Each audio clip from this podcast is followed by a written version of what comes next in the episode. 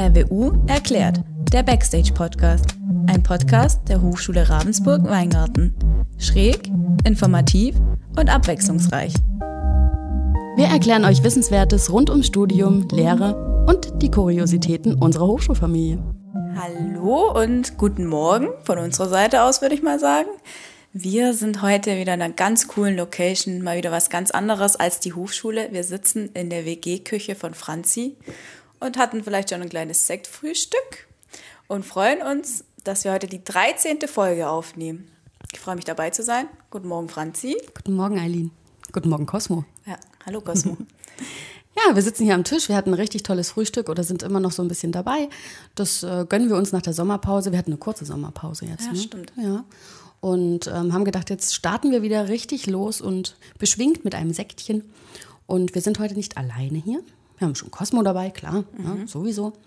Und bei uns heute auch am Frühstückstisch sitzt Jürgen Gref. Professor Jürgen Gref ist Professor für Mediendesign. Er sagt uns nochmal ganz genau, wie der Studiengang heißt. Und wir freuen uns, dass er heute bei uns ist und wir sprechen ein bisschen mit ihm, wie es ihm eigentlich erging, als er an die RWU kam, als doch recht junger Professor. Ich freue mich drauf. Ja, ich mich auch. Wir haben es endlich geschafft, den Jürgen an den Tisch zu bringen hier Ja. zu uns, ne? Ja, ziert sich manchmal ein bisschen, Ja. ne? Ja, ja. ja äh, Aline, gibt's was von den Hühnern zu berichten? Äh, ja, tatsächlich, man merkt, dass es jetzt Herbst wird. Die Hühner gehen nämlich früher ins Bett. Die waren davor immer so bis acht ungefähr draußen und die gehen ja ganz selbstständig schon in ihr Ställchen. Das haben wir denen quasi beigebracht. Vielleicht liegt es denen auch im Blut, das weiß ich nicht so genau. Aber jetzt fangen die wirklich an, dass die schon so zwischen 18 und 19 Uhr in den Stall gehen. Deswegen merkt man, dass der Sommer leider vorbei ist. Hm, schade. Ja. ja. Aber sie büchsen nicht mehr aus, deswegen ist gerade ganz ruhig eigentlich mit den Hühnern. Ja, und ich glaube, was gegen Herbstblues hilft, ist Sekt. Ja, ja. Ja, und vielleicht hilft auch Jürgen gegen den Herbstblues. Hallo Jürgen, schön, dass du heute da bist. Guten Morgen. Ähm, herzlichen Dank für die Einladung. Ich freue mich, dass ich hier bin. Und äh, vielen Dank auch für das äh, Sektfrühstück. Gerne. Ähm, Jürgen, ich glaube, unsere Zuhörerinnen und Zuhörer würde interessieren, dass du vielleicht ein bisschen kurz was über dich erzählst. Ähm, was hast du gemacht? Was hast du studiert? Ähm, seit wann bist du an der RWU und warum vor allem hast du dich für die RWU entschieden? An der RWU bin ich seit ähm, drei Jahren jetzt beinahe. Im Oktober sind es genau drei Jahre. Und dass ich Design studieren wollte, das wusste ich eigentlich schon recht früh. Ich habe mich schon recht früh für das Schöne begeistert. Ähm, mit, äh, wahrscheinlich wie viele andere bin ich übers Zeichnen an die Gestaltung gekommen.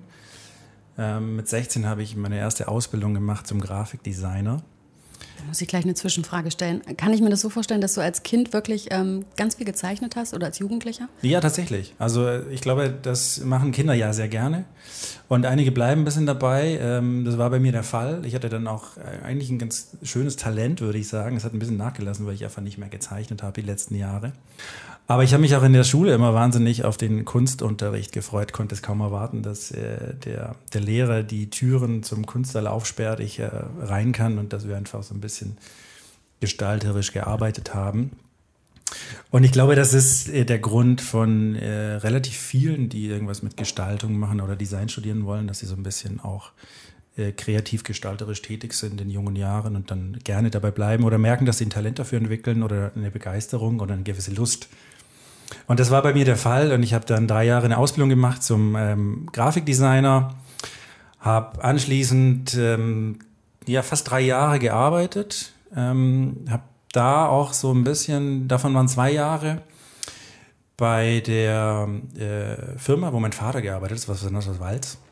Und da habe ich äh, so die ersten, in den ersten Zügen des E-Commerce kennengelernt und habe mich auch viel mit eBay beschäftigt, das damals aufkam und habe dort so ein bisschen die Lust am Digitalen entdeckt und habe entschieden, dass ich äh, sozusagen die Ausbildung äh, zum Grafikdesigner ergänzen möchte, um äh, digitale Aspekte, digitale Gestaltung und bin dann zum Studieren.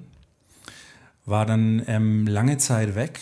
Ich habe ja sowohl in Weingarten als auch in Ravensburg gewohnt und ähm, war zum Studieren in Schwäbisch Gmünd und anschließend acht Jahre in München. Ähm, studiert habe ich dann in Schwäbisch Gmünd nochmal Interaktionsgestaltung. Also das ist einfach Gestaltung von Mensch-Computer-Interaktion oder Mensch-Computer-Systemen. Man kann sich das so vorstellen, jedes Mal, wenn wir ein Computersystem bedienen, dann ist das in der Regel über eine grafische Bedienoberfläche. Und äh, diese Bediensituation kann man einfach bestmöglich im Sinne der Nutzer gestalten. Und das war ähm, mein Fokus in dem Studium und habe dort äh, Bachelor und sowohl auch den, den Master gemacht. Die Masterarbeit habe ich dann ähm, am Deutschen Zentrum für Luft- und Raumfahrt in ähm, Oberpfaffenhofen bei München geschrieben und bin anschließend äh, von dort auch direkt in die Selbstständigkeit, war dann acht Jahre in München selbstständig, erst alleine und hatte dann mit zwei Kollegen, hatten wir ein gemeinsames Büro für eben ähm, Interface Design. Und ähm, war dann auch parallel, direkt nach dem Master, äh, habe ich einen Lehrauftrag angenommen an der, an der Hochschule für Gestaltung in Schwäbisch Gmünd und habe dort auch so ein bisschen die, äh, die Lust an der Lehre für mich entdeckt, fünf Jahre lang. Habe 2016 dann eine Einladung bekommen von meinem Vorgänger hier in der Hochschule, von, von Benedikt, den ich hier auch grüßen möchte, wenn er die Folge hört. Und ähm, den haben wir aus Schwäbisch Gmünd aus dem Studium gekannt. Er hat, ähm, er war auch Absolvent der Hochschule und hat ähm, abgeschlossen, als ich begonnen habe. Er hat noch zwei Jahre dann unseren Studiengang, der damals begonnen hat, begleitet, indem er das Medienlabor geleitet hat. Und er hat sich daran erinnert, dass ich einfach so ein bisschen auch eine Begeisterung für Typografie hatte und hat mich für Workshops eingeladen. Und das war mein erster Kontakt zur RWU, das war 2016. Und dann war ich hier für zwei Workshops, äh, jeweils in einem Abstand von einem Jahr. Und habe so ein bisschen auch äh, damals so die, die Hochschulfamilie kennengelernt im Workshop. Und die ist toll, ne? Die ist, ja, es hat mich sofort äh, begeistert, die Herzlichkeit, die hier überall äh, an der Hochschule herrscht. Und ähm, Benedikt hat die Hochschule verlassen dann, ist auch wiederum nach Schwäbisch Gmünd und als die Stelle neu besetzt wurde, wurde ich eingeladen, ich soll mich doch bitte bewerben. Ich passe wohl ganz gut hierher mit meinem Profil. Ähm, gesagt, getan. Ähm, ich habe mich beworben, habe dann auch den Ruf erhalten. Und äh, so bin ich hier in der alten Heimat. Die Kombination aus äh, Ravensburg, Weingarten und der Hochschule war einfach so gut, dass ich für mich entschieden habe, das ist jetzt auf jeden Fall der Weg, den ich einschlage und gehen werde. Ja, dann sind wir Benedikt Groß ganz arg dankbar dafür, dass ähm, du aufgrund seiner Initiative jetzt Teil der Hochschulfamilie bist oder seit drei Jahren schon Teil der Hochschulfamilie bist. Und ich musste ein bisschen schmunzeln vorhin, als du gesagt hast, ähm, du hast für dich den Reiz des Schönen entdeckt, ja, also etwas schöner machen. Da musst du mir natürlich verzeihen, dass ich da lächeln muss, weil für alle Zuhörerinnen, für alle Zuhörer, Aline, für dich, ähm, das ist, seitdem ich Jürgen kenne, ähm, ich weiß gar nicht, wie es passiert ist, es ist immer zwischen uns so ein kleiner Disput zwischen, was ist denn wichtiger? Das Äußere oder der Inhalt? ja, Inneres versus Äußeres und wir natürlich, ja, ganz professionell, ähm, uns immer einigen können, dass beides wichtig ist. Aber Jürgen hat für mich, glaube ich, ähm, den Stellenwert an der Hochschule, dass er mir ganz persönlich beigebracht hat, ähm, wie wichtig das auch sein kann, wenn man Äußeres einfach aufhübscht, wenn man einen Blick für das Äußere entwickelt und ich ein absoluter äh, Content-Typ bin. Ja, ich möchte immer, dass irgendwie Texte und Sprache wichtig ist. Und ähm, das schätze ich sehr an Jürgen, dass er mich da immer wieder bereichert und mir die Welt des Mediendesigns ähm, näher gebracht hat. Und du bist dann an unsere Hochschule gekommen und hast relativ schnell aber auch ganz viele andere Tätigkeiten übernommen als nur Lehre, oder? Du bist ein sehr, sehr engagierter äh, Professor bei uns an der Hochschule. Du konzentrierst dich nicht nur auf deine Lehre, sondern du machst ganz viel anderes. Ja, aber ich glaube, damit stehe ich nicht alleine. Ich glaube, dass äh, alle, die äh, so ein Amt antreten und äh, in, in, in, so eine Position äh, kommen, dass die, glaube ich, voller Elan äh, sich und mit Begeisterung in die Arbeit stürzen. Damit bin ich äh, sicher nicht exklusiv, sondern ich glaube, auch wenn ich jetzt die Kollegen kennenlerne, die jetzt nach mir angefangen haben, dann habe ich den Eindruck, das geht denen genauso. Und ich glaube, das ist etwas ganz Normales, dass man sich irgendwie mit Lust und Laune in seine Arbeit stürzt. Und es war natürlich auch der Grund, wieso ich hierher gekommen bin. Also ich hatte auch den Eindruck, zumindest, also wir haben ja einen sehr jungen Studiengang, wir sind erst fünf Jahre alt mit, mit Mediendesign und digitaler Gestaltung hier. Und ich hatte immer das Gefühl, wenn ich hierher komme, äh, ich kann viel bewegen. Also das war auch der Reiz, der mich hierher geholt hat. Und das war mit der Hochschule natürlich genauso. Und ähm, dann war es natürlich auch schön zu sehen, dass äh, mit dem Start eigentlich dann der, der Relaunch losging der, der Hochschule und dass ich mich da als äh, Gestalter natürlich äh, optimal einbringen konnte und mich dann auch dort gleich, äh, wie du es jetzt erwähnt hast, dem Schönen zu widmen. Ja, nicht nur dem Schönen, es gab auch, glaube ich, ähm, anstrengende Sachen, weil du hast dich auch, du hast dir den Partyhut aufgesetzt, ne? Ähm, im Zuge der Umgestaltung ähm, des ganzen Logos, der Homepage etc. war ja dann relativ bald auch klar, dass man ähm, das auch gerne feiern möchte. Und du hast ja den Hut aufgesetzt und hast gesagt, ja, ähm, das muss gefeiert werden, das ist es absolut wert, dass wir das feiern. Und ähm, hast ja dann auch mit die RWU-Party ähm, organisiert. Und da muss ich auch wieder schmunzeln, weil, ne, Gestaltung, wir haben ähm, Luftballons zum Beispiel. Wir wollten unbedingt, ich wollte unbedingt Luftballons. Fand ich richtig großartig mit dem neuen Logo des Löwen. Und äh, ich glaube, wir saßen eine halbe Stunde vor dem Rechner und haben versucht, dieses Logo, natürlich perfekt aussehend, auf einen Luftballon ja, ähm, zu simulieren. Und bis mir dann irgendwann aufgefallen ist, es, ein Luftballon ist rund. Es ist scheißegal, wie er nach links oder rechts, ähm, wie der Abstand ist, weil er ist ja einfach mal rund. Ja, das ähm, hat aber auch gezeigt, dass wir uns da ganz viel Mühe gegeben haben und eigentlich, glaube ich, schon den Wald vor lauter Bäumen nicht mehr gesehen haben. Aber es war eine schöne Erfahrung und ich glaube auch, dass die RWU-Party ähm, ein sehr, sehr großer Erfolg war, auch wenn es sehr, sehr anstrengend war. Also uns war ja im Arbeitskreis relativ schnell klar, dass wenn wir diesen Hebel umlegen von, äh, von dem alten Hochschullook, nenne ich ihn jetzt mal, auf den neuen RWU-Look, dass ähm, das nicht einfach äh, still und leise passieren kann, sondern dass wir das natürlich als Hochschule auch so ein bisschen feiern und zelebrieren wollen. Und äh, da war es naheliegend, dass wir das in irgendeiner Form von Veranstaltung und Party machen sollten.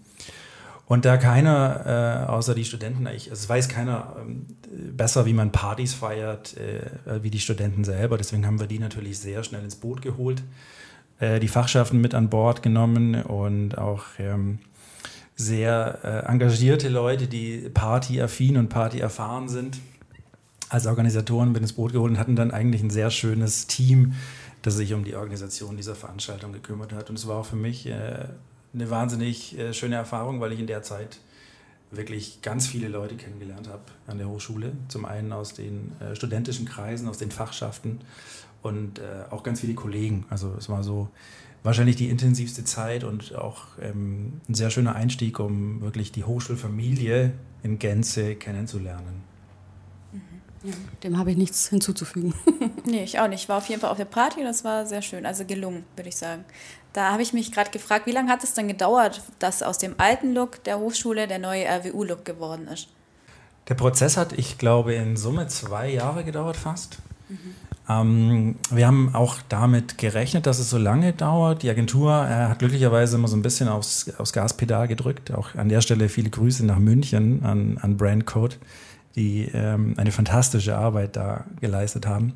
Wir kannten so ein bisschen die Gremienarbeit bei uns an der Hochschule und es war klar, dass wir auf jeden Fall ähm, ein bis zwei Jahre mit ähm, all den Workshops und all den Phasen und all den Meilensteinen, die so ein Prozess mit sich bringt, auch, ähm, dass wir diese Zeit auf jeden Fall benötigen. Ähm, und sind dann aber auch erstaunlich gut durchgekommen. Also es gab wenige Punkte, wo wir mal ins Stocken geraten sind, waren auch alle selber ein bisschen überrascht, dass es dann doch relativ glatt ging und äh, dass wir dann auch, ähm, ich glaube, tatsächlich drei Monate früher rausgekommen sind und auch dann ähm, den Hebel umgelegt haben, gefeiert haben, als wir das ursprünglich eigentlich geplant hatten. Cool. Ja, das ist auch gut gelungen. Mhm. Also das muss man schon sagen. Ich identifiziere mich sehr mit dem neuen Logo, mit der neuen Homepage. Ähm, es gibt immer äh, Optimierungsbedarf, glaube ich, aber das ist auch üblich in der Branche, glaube ich, dass es immer irgendwie weitergeht, dass man immer was verbessern kann. Jürgen, jetzt bist du ja noch relativ jung gewesen, im Gegensatz vielleicht zu anderen professoralen Kollegen, als du an die RWU kamst. Also noch keine 40 auf jeden Fall, unter 35, glaube ich. Und mich würde interessieren, ähm, wie du den Sprung geschafft hast von der Selbstständigkeit. Du warst dein eigener Boss. Ja, klar, man hat als Professor auch ganz, ganz viele Freiheiten, die ich, glaube ich, auch sehr, sehr ähm, schätze oder ich denke, dass viele das schätzen. Aber ich glaube, es ist einfach ein ganz anderer Weg, es ist ein ganz anderes Arbeiten. Du warst ähm, selbstständig, hast, äh, warst dein eigener Boss, hast ganz, ganz viel wahrscheinlich gearbeitet ähm, kommst an die RWU und dann ist erstmal alles anders. Das ist öffentlicher Dienst. Da arbeitet man auch sehr, sehr viel. Aber ich bin überzeugt davon, dass es ein ganz anderes Arbeiten ist. Also ich war Mitte 30, als ich hier begonnen habe und ähm, ich hatte das Glück, dass ich natürlich diese Lehrerfahrung aus Schwäbisch Gmünd hatte. Also ich habe ja zehn Semester gelehrt, einen Tag die Woche und habe auch dort die alte Hochschule natürlich dann von der anderen Seite kennengelernt. Also ich war erst fünf Jahre selber Student dort und dann genau die gleiche Zeit nochmal so ein bisschen auf der anderen Seite und habe auch viel im Bereich der, der Hochschulorganisation dort so ein bisschen äh, von der Seitenlinie aus betrachten können und habe auch die Hochschule hier durch die Workshops gekannt. Daher fiel mir der Umstieg eigentlich tatsächlich relativ einfach. Ich hatte den ein oder anderen ähm, Workshop schon auch hier ja gehabt und äh, entsprechend auch ein paar Sachen vorbereitet. Natürlich musste ich ähm, innerhalb der letzten drei Jahre sehr, sehr viel neue Lehre und sehr viel neue Kurse und Formate vorbereiten. Ähm, aber im Großen und Ganzen ist es mir nicht so schwer gefallen. Also durch die Erfahrung einfach ähm, und den äh, Umgang mit Studenten, den ich dort auch fünf Jahre hatte, bin ich sehr gut reingekommen hier. Es gab dann noch mal so eine kurze Phase so der Umstellung. Ich war dann noch zwischen München und Ravensburg noch so drei Monate am Pendeln, ähm, habe dort äh, so ein bisschen das Büro verlassen, das immer noch existiert. Und die Kollegen äh, führen es immer noch weiter. Und seit äh, Anfang 2018 bin ich dann jetzt auch wirklich hier nur für die Lehre zuständig und ähm, ähm, ja. Da würde ich ganz kurz äh, dazwischen grätschen. Hallo Cosmo hier. Ähm, Hallo Cosmo. und zwar hast du es gerade schon kurz angedeutet ähm, mit Vorlesungen vorbereiten. Aber ähm, für mich als ähm, gerade eigentlich noch Student stellt sich dann so ein bisschen die Frage, was macht denn ein Dozent, wenn er nicht in der Vorlesung ist? Ähm, du kannst ja vielleicht einfach mal kurz ein, so, einen, so einen Alltag, wenn es sowas gibt, ähm, vielleicht kurz beschreiben. Nee, Jürgen steht nicht auf, macht sich keinen Kaffee. Der Alltag ist sehr vielfältig und das war auch die letzten drei Jahre. Ich glaube, es äh, war kein Tag, der dem anderen geglichen hat. Also es gibt natürlich schon irgendwie so Muster, die sich durchziehen und so ein roter Faden. Aber je nach Kurs äh, ist auch natürlich der Schwerpunkt in der Vorbereitung der Inhalte ein ganz anderer. Auch die Formate ähneln sich zwar meistens, aber es gibt auch immer Unterschiede, ob man jetzt weiß, man äh, bereitet einen Kurs vor, in dem es später darauf hinausläuft, dass die Studierenden in Projekten, also in Gruppen arbeiten, zu zweit oder zu viert oder ob sie alleine etwas machen. Dann ist es auch immer noch ein bisschen die Frage, ob wir uns beispielsweise Tutoren reinholen, die uns unterstützen ja, und so ein bisschen auch die Kurse begleiten. Ähm, dann geht es zum einen darum, dass wir ganz viel uns natürlich auch mit äh, Literatur auseinandersetzen, nochmal in unseren alten eigenen Skripten nachschauen, um das eigene Wissen aufzufrischen. Das ist ja immer noch mal was anderes, wenn man Wissen aufnimmt, weil man es für sich in der Praxis braucht oder ob man es aufnimmt, weil man es dann nochmal wirklich aktiv weitergeben muss. Und ähm, dann ist es immer so, ein Projekt oder ein Semesterverlauf, der gliedert sich immer so in zwei Aspekte. Zum einen äh, machen wir ja bei uns sehr viel Projektarbeit, also wirklich Learning by Doing. Die Studierenden sind sehr schnell praktisch am Projekt dran und fangen auch zügig an. Und das begleiten wir dann das ganze Semester häufig über Vorlesungen. Der Vorlesungsanteil fällt am Anfang des Semesters immer etwas höher aus, nimmt dann äh, zum Semesterende hin ab und der Projektanteil nimmt entsprechend zu. Und wenn der Vorlesungsanteil zunimmt, nimmt der Besprechungsaufwand, den wir haben, um äh, mit euch Studierenden die Projekte und so ein bisschen den, den Verlauf zu besprechen, der nimmt natürlich deutlich zu. Und der nimmt dann natürlich auch sehr, sehr viel Zeit in Anspruch. Also wenn wir äh, uns wöchentlich dann mit den einzelnen Gruppen oder mit den Studierenden äh, unterhalten, in Gesprächen herausfinden, wo sie gerade stehen, äh, wo sie hin möchten, und wie wir sie auf dem Weg dort begleiten, dann ist das sehr, sehr zeitintensiv. Und das ist dann eigentlich auch die, die Hauptarbeit, die wir dann äh, leisten, so in der Projektbetreuung und in der Projektbegleitung. Ich will doch nochmal Kosmos Frage unterstützen. Jetzt würde es mich schon mal interessieren, was macht man, wenn man nicht in der Lehre ist und die nicht vorbereitet als Professor? Was macht Jürgen Gref, wenn er nicht die Lehre vorbereitet, nicht nachbereitet und nicht lehrt? Ich habe die letzten drei Jahre tatsächlich sehr viel Zeit mit der Vorbereitung verbracht. Und äh, jetzt habe ich tatsächlich so einen Fundus, äh, mit dem ich mich, ähm, so, aus dem ich mich bedienen kann. Ja, also die Vorbereitung fällt mir jetzt natürlich leichter. Und äh, jetzt könnte es möglicherweise sein, dass ich mehr und mehr Freizeit auch bekomme. Äh, die habe ich jetzt die, die letzten Wochen mit dem äh, Segelschein verbracht. Ich habe das Bodensee Schifferpatent gemacht und möchte mich jetzt auch so ein bisschen äh, auf den Bodensee stürzen. Äh, jetzt ist die Saison vorbei, also dieses, äh, dieses Jahr wird es nichts mehr, aber dann ab nächstem Jahr vielleicht an dem einen oder anderen Wochenende vielleicht mal so ein bisschen raus und den Wind genießen. Heißt dein Boot noch Hazel? Oder ist es umgetauft? Oder? Nein, noch nicht. Noch Nee? nicht. Es Okay. ist heißt Hazel, ja. Ja. Soll es heißen.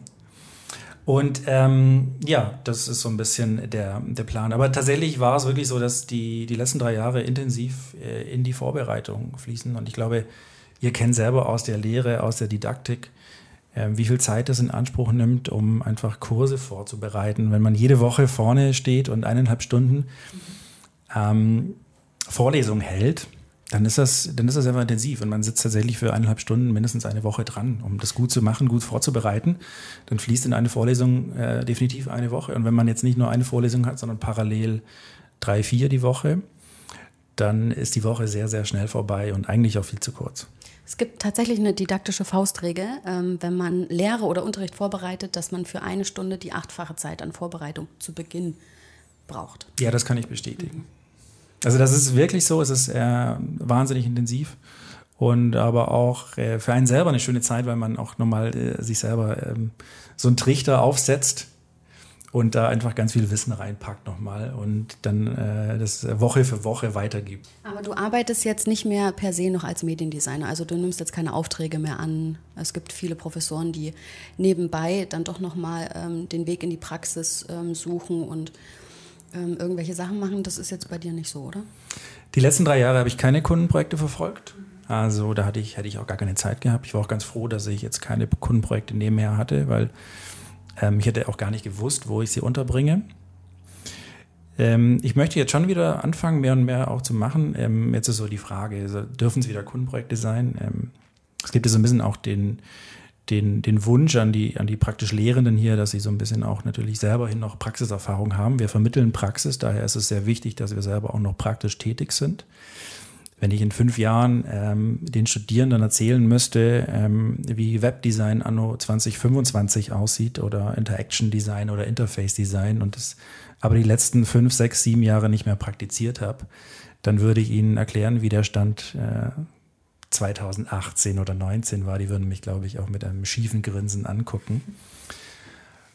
Ähm, vielleicht dürfen es dann aber auch eher freie Projekte sein. Also irgendwie praktische Tätigkeit ist wichtig, auch für uns, um in gewisser Weise am Ball zu bleiben und einfach auch die, die äh, Entwicklungen, die bei uns rasant fortschreiten, nicht aus den Augen zu verlieren. Ähm, aber ich denke, es wären dann wahrscheinlich eher so freiere Projekte. Ich hätte gerade noch mal eine Frage. Ich würde gern zurückspringen zu deinen Vorlesungen. Du hast ja vorher gemeint, du hattest das Lieblingsfach Kunst in der Schule.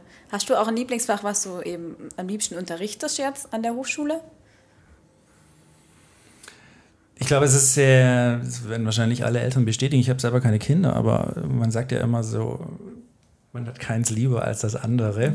Daher, also bei mir sind es, ähm, ja, ihr grinst jetzt so ein bisschen. Ja, welche diplomatische Ja. diplomatische Antwort. Nein, ich habe also ähm, Kurse, die ich sehr gerne gebe. Das ist zum Beispiel Grundlagen der Gestaltung. Also das ist einfach so ein bisschen die das Grundlagenwissen im, im zweidimensionalen Bereich, wo es darum geht, ähm, Gestaltgesetze kennenzulernen, Gestaltpsychologie, Wahrnehmungsphänomene, wie wir die als Gestalter richtig und gut nutzen. Äh, Typografie spielt eine Rolle, die, das ganze Farbspektrum und die Farblehre. Das sind einfach äh, sehr, sehr schöne gestalterische Themen, die die Designer bei uns auch immer wieder brauchen. Also die begleiten sie von dem ersten Tag an der Lehre bis dann auch später in die Praxis und hoffentlich die nächsten 40 Jahre.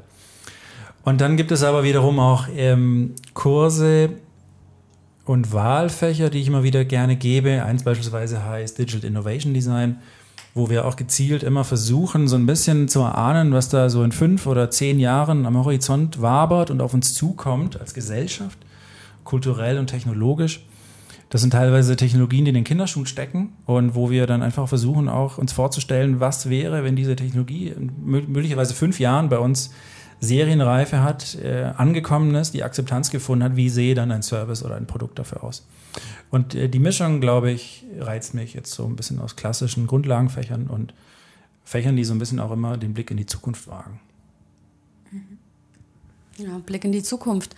Ähm, was denkst du, wie wird es dir ergehen ähm, in deinen weiteren Jahren an der RWU? Was glaubst du, was sich an der RWU verändern wird? Nicht nur in dem Studiengang, so generell.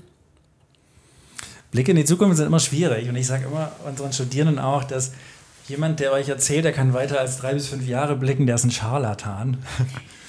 Es ist tatsächlich einfach schwierig, das äh, allzu weit nach vorne irgendwie zu prognostizieren. Ähm, die letzten drei Jahre waren äh, fantastisch. Es war ein sehr, sehr schöner Einstieg. Ich wurde sehr herzlich empfangen hier von der RWU Hochschulfamilie und habe mich bisher sehr wohl gefühlt. Und ich gehe davon aus, dass ich das auch noch die nächsten fünf bis zehn, 15, 25 oder vielleicht sogar 30 Jahre tue. Den werden wir nicht mehr los. da bin ich zumindest optimistisch, dass das auch noch in, in äh, so fortschreitender Zukunft der Fall ist. Ähm, wie sich sonst so ein bisschen die Hochschule weiterentwickeln wird. Ich meine, klar, jetzt merken wir es ja selber, so ein bisschen dieses Semester, alles wird digitaler, alles muss digitaler werden. Wir stehen da auch, glaube ich, ähm, in der Lehre vor Herausforderungen, denen wir uns gerne stellen, die wir auch dieses Semester in Teilen schon ganz gut bewältigt haben. Da muss ich kurz dazwischen sprechen, ähm, war ich unfassbar stolz, dass als Cosmo seine Bachelorarbeit präsentiert hat. Ja? Ähm, habt ihr ja auch versucht, ähm, für allejenigen, äh, alle diejenigen, die nicht vor Ort sein konnten, auch das zu übertragen, ja, über ähm, Big Blue Button. Und ich glaube, das ist euch auch ganz, ganz gut gelungen. Also ich saß als absolutes Fangirl vor dem Rechner und ähm, habe mich sehr, sehr gefreut, als Cosmo präsentiert hat. Und ich glaube, genau solche mh, hm, kreativen Vorschläge, Ideen, Umsetzungen, auch Mut braucht es auch dafür. Und ich glaube, da seid ihr schon ganz, ganz vorne mit dabei immer. Wir versuchen unseren Studierenden äh, immer auch natürlich einen schönen Abschluss ähm, zu ermöglichen. Und da gehört diese, diese Bachelor-Präsentation, von der du gerade sprichst, so ein bisschen dazu. Ähm, vor Corona hatten wir, und jetzt äh, in diesem Corona-Semester ist es uns in Absprache mit der Linse und deren Hygienemaßnahmen auch gelungen, dass wir dort im großen Saal präsentieren konnten. Und es ist natürlich auch immer schön, dass dann halt, es waren 25 Leute vor Ort mit Abstand und dann, ähm, ich glaube, nochmal die gleiche Anzahl oder doppelte Anzahl hat sich digital hinzugeschaltet. Wir hatten ein paar technische Probleme, aber im Großen und Ganzen konnten wir dann auch allen anderen, die jetzt nicht vor Ort sein konnten, so ein bisschen den, ähm, den Zugang zu den Präsentationen ermöglichen. Und ich glaube auch für die Studierenden, das kriegen wir zumindest immer als Feedback zurückgespielt, ist es ähm, ein sehr schöner Moment dann auch, dort in der Linse an der großen Leinwand zu präsentieren und den dunklen Kinosaal vor sich zu haben. Der Cosmo nickt zustimmend. Cosmo, willst du ah. was davon erzählen eigentlich, wie es dir damit ging? Ja, gerne. Also ich war es ja zum Glück schon, was heißt gewohnt, aber ich habe es schon mal gemacht davor. Ähm, durch die Projektpräsentation, die wir auch da äh, schon mal hatten. Ja, und es ist halt einfach, gerade ich habe ja einen Film gemacht äh, und den dann halt mal auf einer großen Kinoleinwand zu sehen, ähm, ist schon was Besonderes. Ähm, das haben wir ja, glaube ich, auch in der letzten Folge schon mal gesagt mit Johannes, dass es halt einfach schön ist, dass es bei uns nicht so ist, dass die Bachelorarbeit wie jetzt in anderen Studiengängen ähm, maximal drei Leute sehen, halt die zwei Betreuer und man selber oder vielleicht noch die, die es Korrektur lesen, ähm, sondern dass das halt auch wirklich nach außen hin gezeigt wird und auch noch ähm, mehrere Leute sehen können.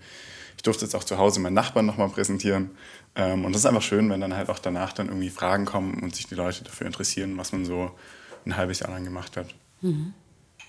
Ja, und es sah auch einfach schön aus. Das muss man auch einfach mal sagen, ja, weil eine Leinwand im Hintergrund zu haben und davor steht jemand und präsentiert, das war einfach grandios, muss man einfach so sagen.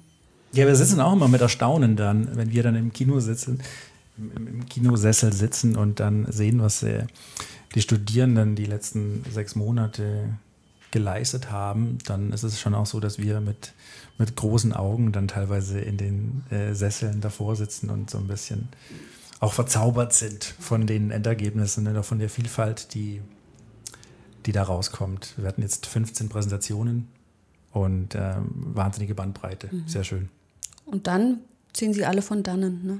Ja, so ist das leider. Ich habe es auch im Cosmo gesagt. Immer dann, wenn es am schönsten ist, dann, äh, dann gehen sie.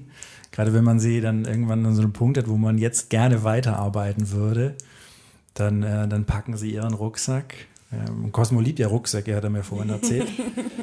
Aline ähm, auch. Aline auch, ja. Dann packen sie ihren Rucksack und äh, die Reise geht weiter. Und ähm, wir hoffen natürlich, dass sie dann immer wieder auch zurückkehren und vielleicht auch mal dann von ihrem weiteren Lebensweg berichten oder dass wir auch jetzt so Studierende wie den Cosmo dann auch vielleicht mal davon überzeugen können, dass er hier einen Workshop hält oder dass er dann vielleicht auch mal dann den Folgegenerationen erzählt, wie man vielleicht mit, mit keinem Budget einen äh, kinematografischen Look hin. Sehr, sehr gerne. Also ich kann mit diesem letzten Wort nichts anfangen, aber ich kann was damit anfangen, dass ich mich total freue, Jürgen, dass du heute bei uns warst, dass wir gefrühstückt haben, dass wir Säckchen getrunken haben, dass wir total schön geredet haben. Und ich freue mich natürlich wie immer, ähm, Eileen Cosmo, dass ihr auch dabei wart. Ähm, ich hätte noch eine allerletzte Frage, es sei denn, ihr möchtet noch irgendwie was sagen. Nee, mir fällt gerade nichts mehr ein. Du überlegst auch, ne, Ich was das überleg- Wort so be äh, bedeuten kann. Ja, genau, ich, überleg bin auch an dem Wort hängen geblieben. Ja, ich auch. Vielleicht äh, kann Cosmos euch erklären. Das ist eigentlich super simpel. Also Kinematografie ist im Bereich Film das, ähm, was alles, also alles, was mit Kamera und der Lichtsetzung zu tun hat. Das war's schon. Wow. Oh, Entschuldigung. Ja, wow. Kamera und Lichtsetzung, das merken wir uns. Ja, das merken wir uns. Ich Wieder was hab's, ja, dazugelernt. nach dem nächsten Sekt habe ich es eh vergessen. Jürgen, möchtest du noch irgendwas an alle Zuhörerinnen und Zuhörer richten, an deine, unsere Hochschulfamilie? Also, äh, schwierige Frage, ja. Also ich Ah, meine, Komm, du hörst unseren Podcast. Du hast bisher fast jede Folge gehört und weißt, dass es immer die Abschlussfrage ist. Und jetzt bist du sprachlos. ist das, ich bräuchte vielleicht noch mal einen Schluck Sekt für die, Grußworte an die Hochschule. Nein, also erstmal vielen Dank äh, an die Hochschulfamilie für diesen herzlichen Empfang die letzten drei Jahre. Und ähm, ich wünsche uns allen weiterhin eine sehr schöne Zeit an der RWU. Innerlich wie äußerlich. Sowohl was die Schönheit der Dinge betrifft, natürlich, äh, als auch was die inneren Werte, die dahinter stehen, betrifft, klar. Sehr schön. Schönes Schlusswort. Fand ich auch. Ich trinke jetzt noch einen Sekt. Da mache ich mit. Super. Ciao. Tschüss. Tschüss. Und damit sind wir schon wieder am Ende. Feedback, Fragen und Anregungen könnt ihr uns gerne an podcast.rwu.de schreiben. Wir freuen uns auf eure Nachrichten. Danke fürs Zuhören.